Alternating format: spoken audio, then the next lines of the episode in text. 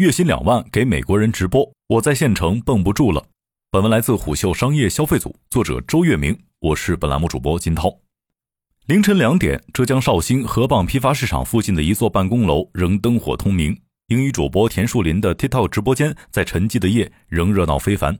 此刻，两万人正在观看他掰开蚌壳，从蚌肉中小心翼翼挤出一颗圆润光泽的珍珠。与此同时，距离树林一千三百公里的江苏连云港东海县，二十六岁的董其墨也正在忙碌。他面前的机器一边旋转，一边筛出各色水晶。董其墨用流利的英语热情介绍着价格和品种。他的观众多是美国人，此刻正在午休。这样的奇异景象对绍兴和东海人而言并不特别。每天，大量的河蚌珍珠和东海水晶都在靠 TikTok 直播的方式销往海外，而这只是跨境直播大潮的一个缩影。近年来，随着国内直播带货模式的成功和网红经济的火热，越来越多的国人开始把目光投向海外。美国钱多事儿少的市场环境吸引着一代又一代中国出海人。这一次，他们想用直播和网红换取大把美钞。可是，当大家带着国内先进经验意图在美国降维打击时，发现事情并不如他们预想的那么简单。不温不火的直播、冷淡的转化率以及巨大的文化差异，都在不断浇灭入局玩家的热情。二零二一年八月，刚从英国拿到教育硕士学位归来的田树林，做梦也不会想到自己会在两个月之后去绍兴周边县城用英语给美国人直播开蚌。在他的 TikTok 直播间里，河蚌根据品相的不同，价格也不同，在二十至五十美元左右。观众观看直播时，可以点击小黄车或跳转到独立站下单，之后主播就会直播开蚌取珠，清洗干净后包装派送。据田树林描述，他的直播间顶峰时期，一小时在线人数可突破两万人，下单消费者百分之九十来自加拿大和美国，一个棒有六七倍的盈利空间和巨大的流量。不过，这个财富密码并没有隐藏多久。二零二一年十一月和今年三月，两大波卖家先后涌入 TikTok，开始了开蚌直播。他们很快就对田树林的公司造成了冲击，不少新玩家为获取流量，开始价格内卷。更让一些公司感到紧张的是，这一套玩法从深圳传回到河蚌的供应地浙江绍兴。一直以来，绍兴河蚌批发市场就是国内开蚌取珠的大本营。绍兴玩家加入跨境直播，也意味着深圳的大小直播间不再具有供应链优势。竞争的激烈已令田树林的团队越来越焦虑，而中美文化差异带来的打击更令他们雪上加霜。今年四月份之后，TikTok 的开蚌账号被大量封杀。田树林这样说。最主要的原因是遭到欧美观众的大量投诉，TikTok 也受到了当地动物保护协会的施压，开始采取措施。实际上，河蚌赛道的跨境直播卖家所遭受的压力，在其他品类卖家身上同样上演。董其墨是一名入行九个月的 TikTok 水晶主播，在此之前，他是一名有两年经验的大学生口语培训老师。据董其墨描述，他的入行经历非常魔幻。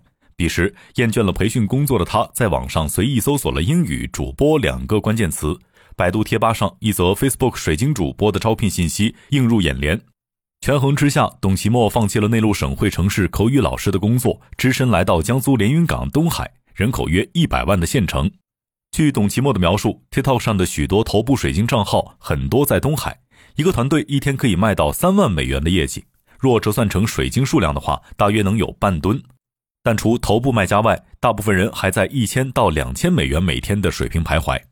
与开蚌直播一样，水晶直播也是国内卖家最早摸索出的海外直播玩法。起初是一些水晶批发商在 Facebook 上直播。据他所述，美国的水晶零售价格比国内高很多。这些小批发商从东海进货之后，到美国零售价仍可以翻五倍。但与此同时，内卷的压力也来到水晶跨境直播这一边。首先，卖家的囤货压力越来越大。据董其墨描述，水晶直播大概分三个阶段：起初是水晶平播，展示各种单品；后来演变成产水晶，再后来升级成水晶转筒。一边旋转，主播一边筛选产水晶和水晶转筒，都颇有些盲盒意味，但也导致 SKU 越来越多。最多时，水晶种类可达到三五百种，这也令直播卖家的资金压力急速上升。除囤货压力之外，水晶的破损率和超重问题还常常困扰着跨境直播卖家。售后及物流成本激增，令这一赛道的门槛越来越高。董其墨说：“做了九个月水晶主播的他，也开始寻找其他机会。”在 TikTok 的直播榜单上，凡是涉及水晶、开蚌、玩具、三 C 等品类的直播，排在前几位的往往都是中国卖家。但田树林和董其墨的经历，在某种程度上已经折射出中国卖家入局北美直播所遭遇的困局。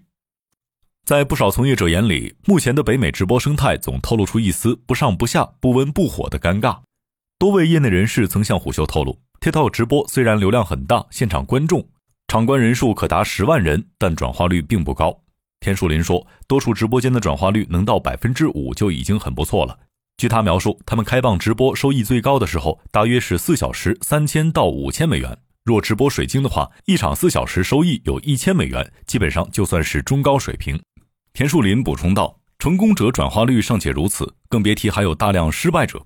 在他身边，还有很多没搞清楚打法就匆忙入局的小白玩家。”怀抱着很大希望，砸钱投直播间，购买专属网线，招聘月薪两万的英语主播，并为每个直播间配备两个助理。但他们的结局往往是血本无归。北美直播生态为什么不及预期呢？无数满怀希望入局的从业人士都曾在心中默默嘀咕过这句话。要知道，随着国内直播电商和网红经济的兴起，这种新模式一度被寄予很大希望。据报道，二零二二年曾被当作是美国社交购物崛起的一年。eMarketer 曾预测，美国社交商务将同比增长百分之二十四点九，使市场从三百六十六亿美元增至四百五十七亿美元。在此趋势之下，不仅跨境卖家跃跃欲试，海外社交巨头和电商巨头也受此感召。但截至今时今日，Facebook 宣布十月一号关闭直播带货功能，亚马逊 Prime Day 的网红直播观看人数寥寥，而 TikTok 的东南亚直播做得如火如荼之时，欧美直播却频频传出收缩的消息。北美的直播生态令巨头们集体哑火。与此同时，不少入局玩家在摸索一段时间之后，终于承认北美直播经济比想象中还要稚嫩得多。有部分业内人士认为，这与北美市场缺乏巨头教育市场有关。某国内电商资深人士在分析 TikTok 直播为何没在美国兴起时说道：“当年抖音直播电商之所以能做起来，是有淘宝直播等平台在前面铺路，但在美区还没有人大量投入教育市场。”公司发展模式不同，也间接培养了不同的线上消费习惯。研究海外社交电商的资深人士荀雷告诉虎嗅，中国消费者已经习惯于使用一个单一且庞大的应用，在其中完成社交、购物等各种功能。但欧美消费者想购物的时候，更多会考虑专门的网站。很多人认为 TikTok 只是用来娱乐的。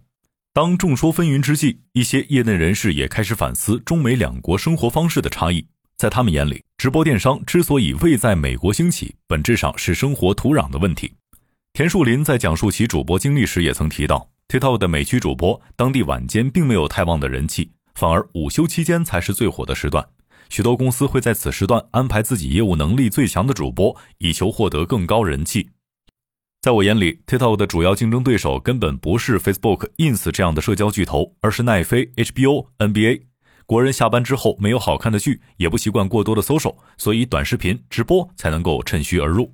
国内多位从业人士告诉虎嗅，做美国直播选品非常重要，比如有很大价差的水晶手机壳，比如海外没有货源的国内手工艺品，又比如有定制属性的产品。选品选得好，利润空间可以达到好几倍，消费者对漫长物流的耐性也会增加。但作为国内最早一批入局 TikTok 欧美直播的玩家，T.K. 百亿联盟创始人 D.C. 王认为，在美国做直播，娱乐性和互动性更为关键。在他的实践过程中，国内那一套憋单、低价、大优惠的电商玩法并不灵通。他发现，当美国人不想要这件东西的时候，再便宜也打动不了他们的心。D.C. 王说，很多人会把直播间当做一个社交甚至倾诉的场所。如果主播比较平易近人，愿意倾听观众的故事，不少人反而会愿意买单。在美国的直播间里，情绪价值和主播的个人魅力好像比一味的低价打折更重要。DC 王给虎嗅分享了几个细节：很多消费者因为喜欢主播而愿意给小费，他们的独立站光打赏就收到七万美元。除此之外，复看率和复购率也会因主播 IP 而大大提升。若不走温情路线，娱乐性就尤为重要。国内流行的转水晶、开蚌壳都是利用了盲盒模式，满足了观众的好奇心和期待感。而三 C 配件的跨境直播虽然也有一定的优势，但因为难以找到娱乐互动的点，开局往往比开蚌和水晶难得多。除了不断打磨直播间玩法，还有不少中国玩家在人上下起了功夫。与许多国内玩家不同的是，顾迅就在美国当地搭建起了主播团队。他的主播队伍多是美国的白人家庭主妇，利用孩子上学的时段做几个小时的直播。他们甚至比国内外籍主播还要便宜，而且本地主播更熟悉当地人的生活方式和表达方式，更容易拉近与观众的距离。在美国留学并生活多年的 Olay 创始人可就是其中之一。他在美国组建了一支全是外国人的团队，开启了他的 MCN 之路。在可眼里，美国的网红经济与国内差异甚多。这里的头部网红和腰尾部网红收入差距巨大，马太效应明显，直播带货的合作模式也并不成熟。这些现象与国外品牌的投放逻辑有关。某种程度上，美国的营销投放还停留在国内多年前的状态。可说，他们的广告投放更注重品宣，而不是直接带来多少销售。思维多停留在报纸、杂志、电视广告时代。造成这一现象的原因有很多。首先，很多美国品牌无论大小，成立时间都较为长久，他们的诉求多是讲述品牌故事，对带货模式较为端着，害怕损害品牌价值和形象。其次，广告投放的标准较为单一，他们多注重网红的粉丝体量和覆盖规模。但对更精细的转化和 ROI 计算较为陌生，在这种环境之下，品宣类广告仍是美国网红经济的主要模式。尽管带货赚佣金的模式开始出现，但成功赚大钱的案例仍然不多。大多数美国网红对此仍持谨慎态度。这对于中国跨境品牌或许是一个机会。除少数知足常乐、不缺钱的网红之外，多数腰尾部网红的商业化意识并不弱。目前，愿意接受没有前置广告付费，只赚取带货佣金的美国网红比例开始增多。再加上美国腰尾部网红价格并不高，对一些中国品牌而言，或许是更好的流量选择。可说，对于有一定品牌思维的中国卖家，相较于过度看重 ROI，给品牌找到独特定位，讲一个精彩的品牌故事，在美国市场尤为重要。这也是定价更高的秘密所在。或许从各个角度理解美国市场的逻辑，才是最本质的破局之路。商业洞听是虎嗅推出的一档音频节目，精选虎嗅耐听的文章，分享有洞见的商业故事。我们下期见。